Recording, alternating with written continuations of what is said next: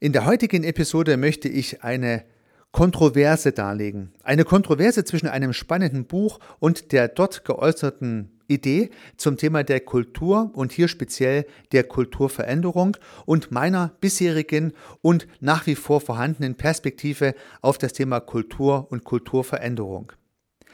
Zunächst mal vielen herzlichen Dank meinem tollen systemischen Netzwerk und den Tippgebern für das Buch, welches für diese Kontroverse jetzt hier gelesen wurde. Das Buch heißt Denkwerkzeuge der Höchstleister der Autoren Wohland und Wienmeier und im Kapitel 8 schreiben die Autoren bereits in der Überschrift, der Erfolg macht gute Kultur, nicht umgekehrt.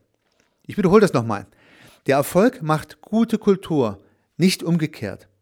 Also die Autoren postulieren hier eine klare Linearität zwischen dem Unternehmen der Organisation und dessen Kultur.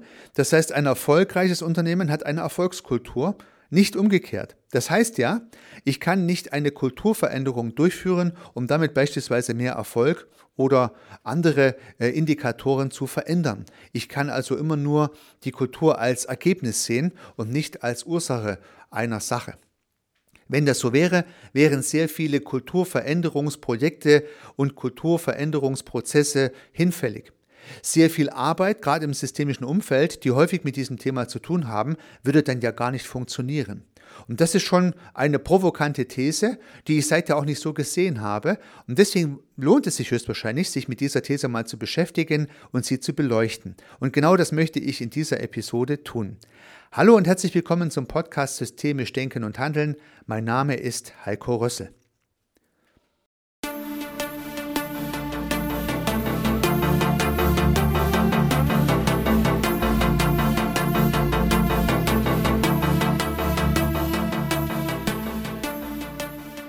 Ja, beginnen wir gerade mit dem Kapitel 8 und direkt unter der Überschrift Der Erfolg macht gute Kultur nicht umgekehrt geht es spannend weiter. Ich zitiere.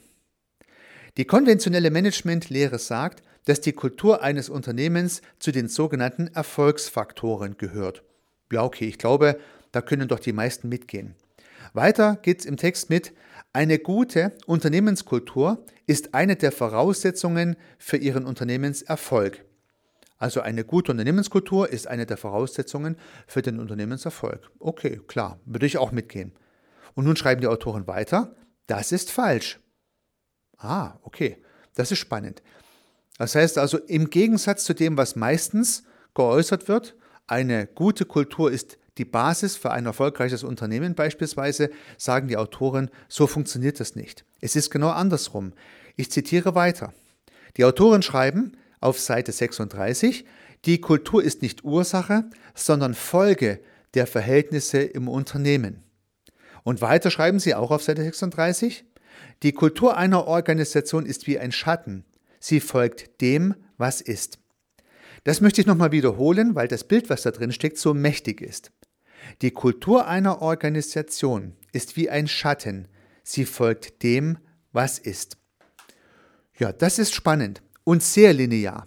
Also hier gibt es gar keinen Zweifel, dass es sich um eine Linearität handelt. Denn stellen wir uns doch mal eine konstante Lichtquelle vor und ein Objekt, welches im Licht steht. Dieses Objekt wird einen Schatten werfen. Dieser Schatten ist gemäß der Autoren die Kultur. Ich kann nun in keinster Weise den Schatten verändern, um damit das Objekt zu bewegen. Spätestens seit dem Physikunterricht wissen wir alle, das wird nichts werden.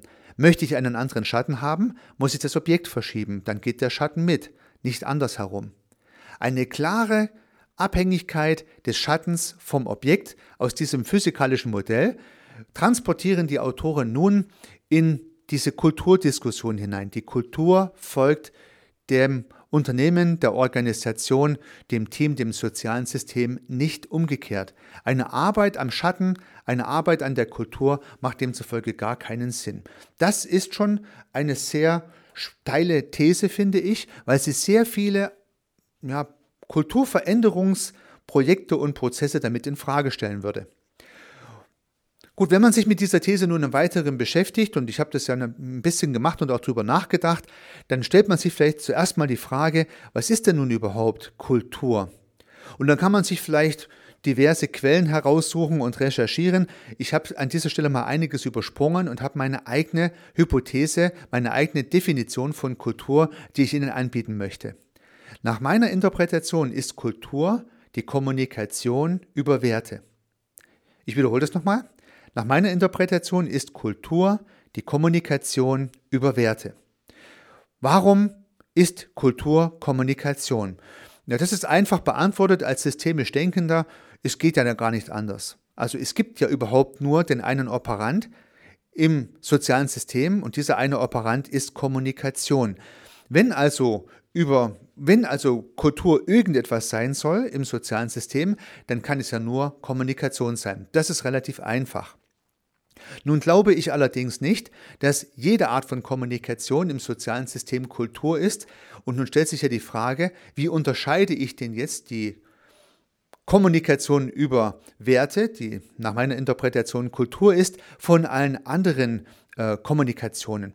Ja, über was wird gesprochen? Und hier glaube ich, sind Werte eine gute Idee, ein guter Vorschlag. Das heißt, wenn innerhalb der Organisation über Werte gesprochen wird, dann gehört diese Kommunikation zur Kultur des Unternehmens.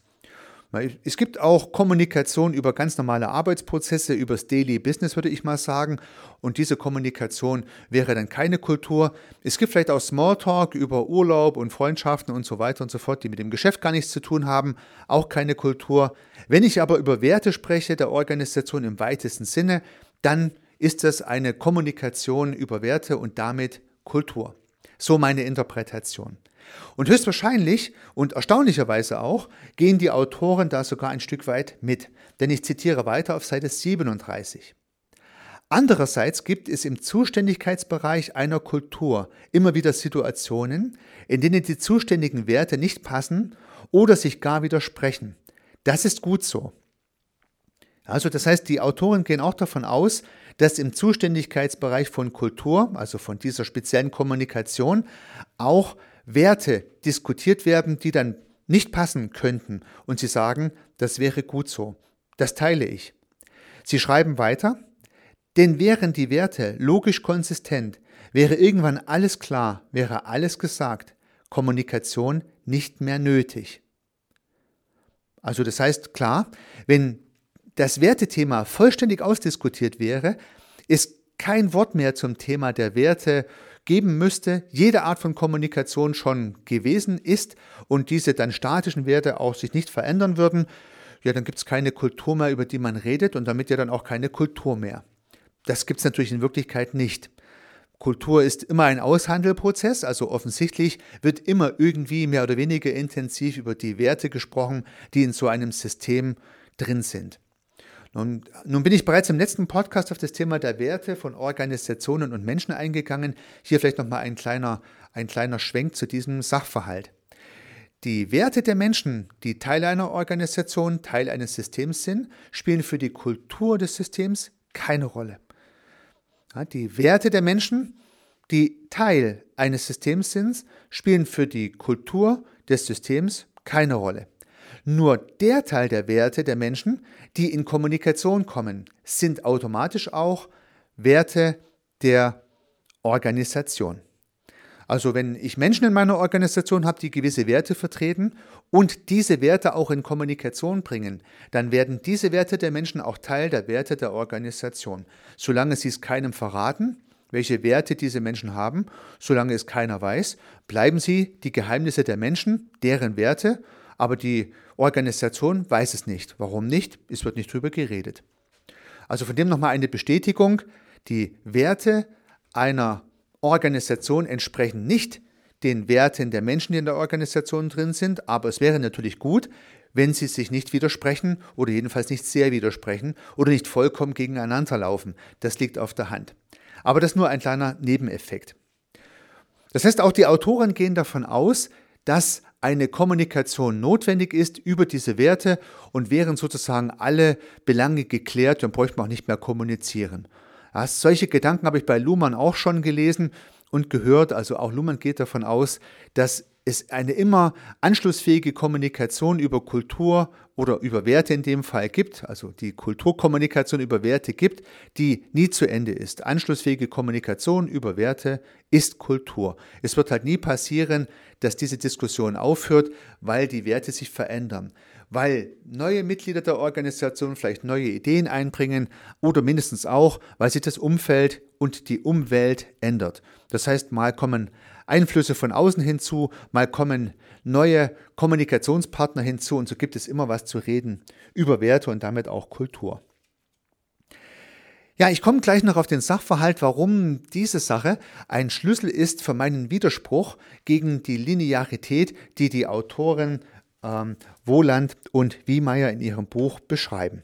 Aber noch ein Gedanke mehr, den die Autoren sehr ausführlich darstellen und dieses Bild ist an sich nicht schlecht, auf diesem Bild kann man gut aufbauen. Die Autoren sagen, es gibt in einer Organisation eine sogenannte Vorderbühne und eine Hinterbühne. Eine Vorderbühne und eine Hinterbühne. Und diese beiden Bühnen sind durch die Autoren auch spezifiziert. Und demzufolge möchte ich die Definition dieser beiden Bühnen mal genauso vorlesen, wie es die Autoren auch geschrieben haben. Auf Seite 38 ist die Vorderbühne definiert. Ich zitiere. Den sichtbaren Teil einer Kultur nennen wir die Vorderbühne.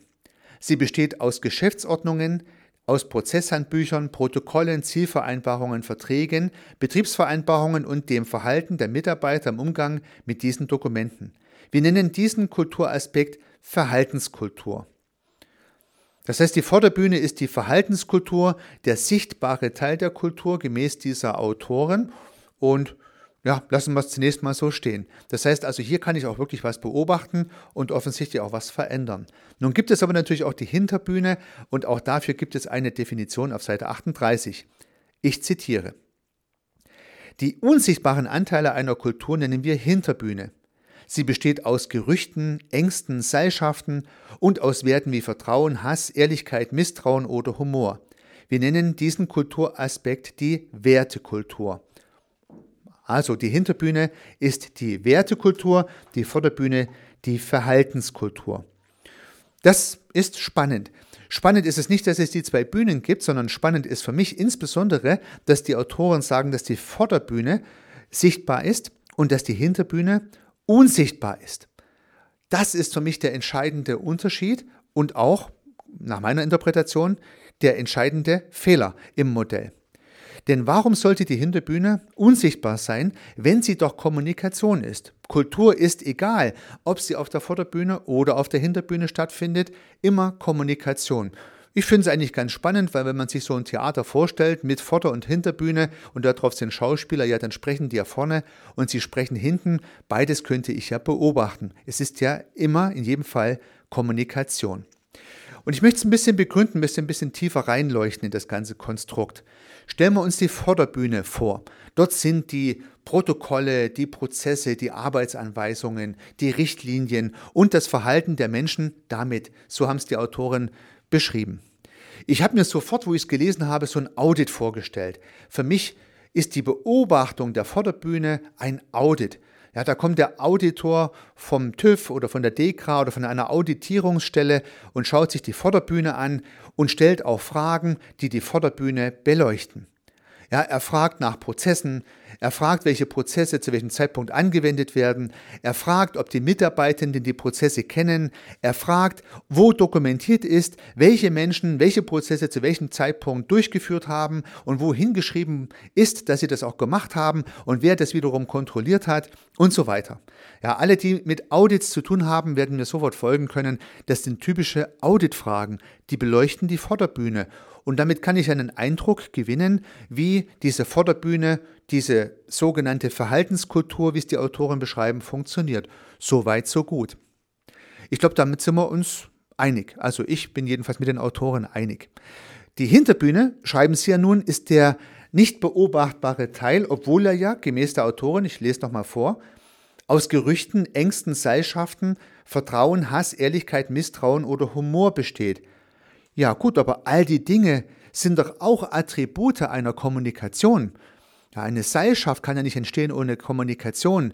Ängste in der Organisation werden natürlich ausgetauscht in der Organisation. Auch Hass wird ausgetauscht in der Organisation. Das heißt, all die Dinge, die die Autorin auch konkret aufführen, sind ja Attribute einer speziellen Kommunikation, einer Kommunikation auf der Hinterbühne. Und warum sollte ich diese Hinterbühne jetzt nicht beobachten können? Ich kann doch Kommunikation beobachten. Und ich glaube, für die Hinterbühne gibt es auch ein wunderbares Konstrukt passender Fragen. Die Fragen für die Hinterbühne sind systemische Fragen. Ja, das ist der entscheidende Schlüssel. Auf der Vorderbühne frage ich mit Auditfragen, das sind eher technische Dinge in Anführungsstrichen oder Prozessfragen. Auf der Hinterbühne stelle ich über die Seilschaften, die Zusammenhänge, die Intrigen, stelle ich systemische Fragen. Dafür sind die ja gemacht. Fragen, die sich auf das System beziehen, auf die, auf die Linien sozusagen zwischen den Elementen im System, die ich hier beleuchten kann. Systemische Fragen. Funktioniert meines Erachtens. Eine kleine Episode aus meinem praktischen Erleben, die das vielleicht unterstreichen soll. Ich hatte ein Mandat gehabt bei einem Kunden. Der Kunde sagte, Herr Rössler, unterstützen Sie uns dabei, bitte ein Organigramm zu entwickeln unserer Organisation. Wir möchten das mal vernünftig aufbereiten. Ein Organigramm, ja gut, das klingt ja zunächst mal wie Prozesshandbuch, wie Vorderbühne. Da wird aufgeschrieben, wie sozusagen das formelle Organigramm dieser Organisation ist. Nun bin ich als systemischer hm, Prozessbegleiter in dieses Thema hineingegangen mit der Aufgabenstellung, Herr Rössermann sei ein Organigramm. Natürlich versuche ich sensibel zu sein für Dinge, die außerhalb dieses Organigramms vielleicht auch auf der Hinterbühne ablaufen könnten. Und nun habe ich die Teilnehmenden im Workshop äh, das Organigramm mal auflegen lassen. Ja, ich habe Flipchart-Kärtchen ausgeteilt, habe gesagt, jetzt schreibt doch mal auf, äh, wie ihr meint, dass das Organigramm ist und legt mal die Kärtchen so hin. Ja, ich habe nichts von der Hinterbühne und der Förderbühne gesagt. Aber die Diskussion, die ich beobachten konnte, war eine Hinterbühnendiskussion. Es ging überhaupt nicht um das Organigramm, es ging um Seilschaften, Intrigen, um Abstimmungen und Absprachen, um Hidden Agendas und so weiter und so fort. Während das Ergebnis einer Vorderbühnendiskussion wirklich das Organigramm gewesen wäre, ist das Ergebnis einer Hinterbühnendiskussion ein systemisches Soziogramm. Ja, dort könnte ich darlegen, wie wirklich kommuniziert wird in dieser Organisation im Vergleich zum Organigramm, wie vielleicht man meinen sollte, wie, wie kommuniziert werden könnte oder sollte. Na, lange Rede, kurzer Sinn.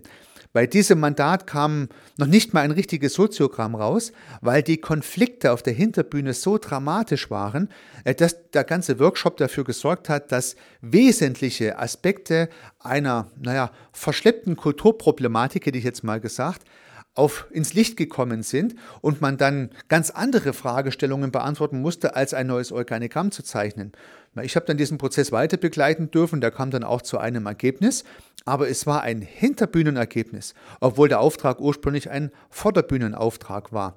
So vielleicht nochmal praktisch unterstreichen, dass ich diese beiden Bühnen als schönes Modell von den Autoren gern übernehme, aber ich finde, die Hinterbühne ist sichtbar.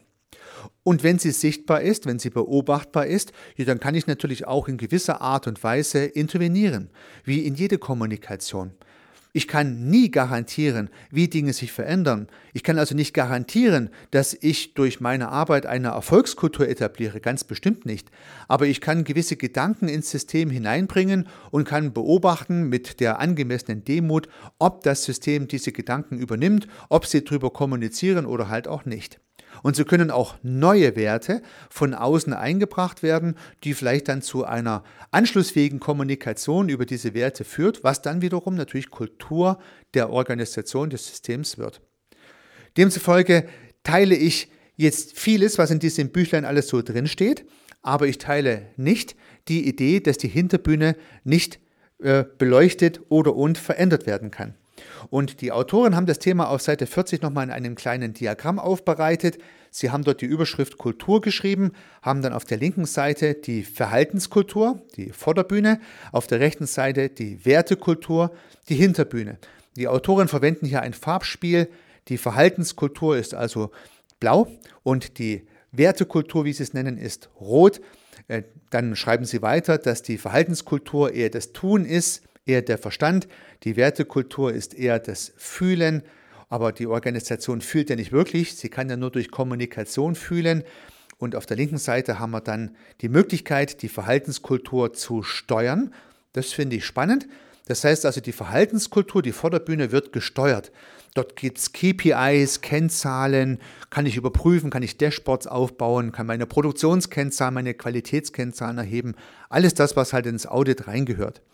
Auf der Hinterbühne gibt es diese steuernden Aspekte nicht. Und das finde ich auch spannend und auch richtig.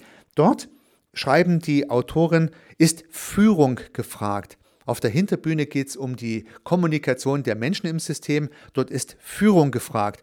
Ja, aber wenn die Dinge unsichtbar und unveränderbar wären, dann bräuchte ich ja von der Logik auch niemand, der dort führt. Aber es gibt ja nun mal Leute, die führen Organisationen auf der Hinterbühne. Unter diesen Gesichtspunkten auch nochmal eine Bestätigung. Dort ist was veränderbar, dort ist was sichtbar, das ist nicht unsichtbar. Ja, nun habe ich diese zwei, drei Seiten im Buch, die ich sehr substanzreich empfunden habe, mal versucht, in Zitaten Ihnen rüberzubringen, habe versucht, meine eigene Perspektive mit einzuflechten, habe viel Zustimmung gesehen zu diesem Modell und zur Überlegung, finde ich klasse, aber an der Stelle der Sichtbarkeit und der Unsichtbarkeit, einer sehr entscheidenden Stelle, habe ich Widerspruch. Denn mein Bild, wenn man es mal zusammenfasst, führt dann zu einer vollkommen anderen Idee und Annahme. Währenddessen die Autoren von einer Linearität ausgehen. Das heißt, die Organisation wirft den Schatten der Kultur, sehe ich hier einen zirkulären Kreis. Ja? Das heißt, die Organisation und deren Kultur ist über zwei Pfeile miteinander verbunden. Die Organisation bestimmt die Kultur, der erste Pfeil, aber auch die Kultur bestimmt die Organisation, der zweite Pfeil. Und so habe ich die Möglichkeit, in einer systemischen Schleife an beiden Stellen auch entsprechend zu intervenieren.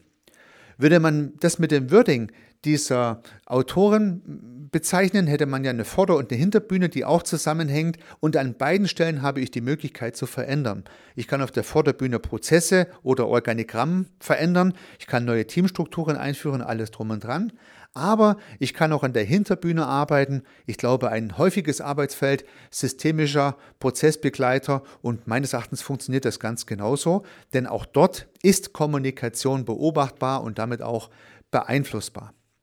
Ja, nun habe ich Ihnen mal diese diesen Diskurs vorgelegt, in der Hoffnung, dass Sie mit diesen beiden Perspektiven auch mal ein Stück weit was anfangen konnten, dass ich es verständlich rübergebracht habe, dass Sie sich Ihre eigenen Gedanken, Ihre eigenen Konstruktionen dazu machen können und vielleicht damit auch Ihr Handlungsspektrum ergänzen, bereichern oder auch die ein oder andere Klarheit für sich schaffen.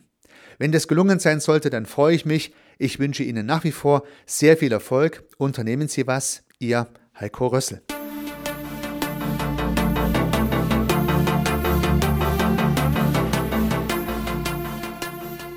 Ich freue mich, dass Sie diese Episode angehört haben und hoffe natürlich, dass sie Ihnen gefallen hat und dass Sie was davon mitnehmen können. Wenn Sie keine zukünftigen Episoden verpassen möchten, dann können Sie den Podcast gern abonnieren. Nutzen Sie dafür den Abonnieren-Button in der Podcast-App Ihrer Wahl. Natürlich würde ich mich auch über eine Rezension oder über eine Bewertung freuen. Alternativ zu diesem Podcast habe ich zwei weitere aufgenommen. Sie finden sie unter www.servicearchitekt.com/podcast oder wenn Sie meinen Namen in der Podcast-App Ihrer Wahl eingeben. Vielleicht können ja auch die beiden anderen Angebote für Sie interessant sein. Sollten Sie ein persönliches Gespräch wünschen, dann können Sie das gern unter www.servicearchitekt.com/termin auf meiner Website mit mir vereinbaren. Ansonsten freue ich mich auf ein Wiederhören. Bis dahin, Ihr Heiko Rössel.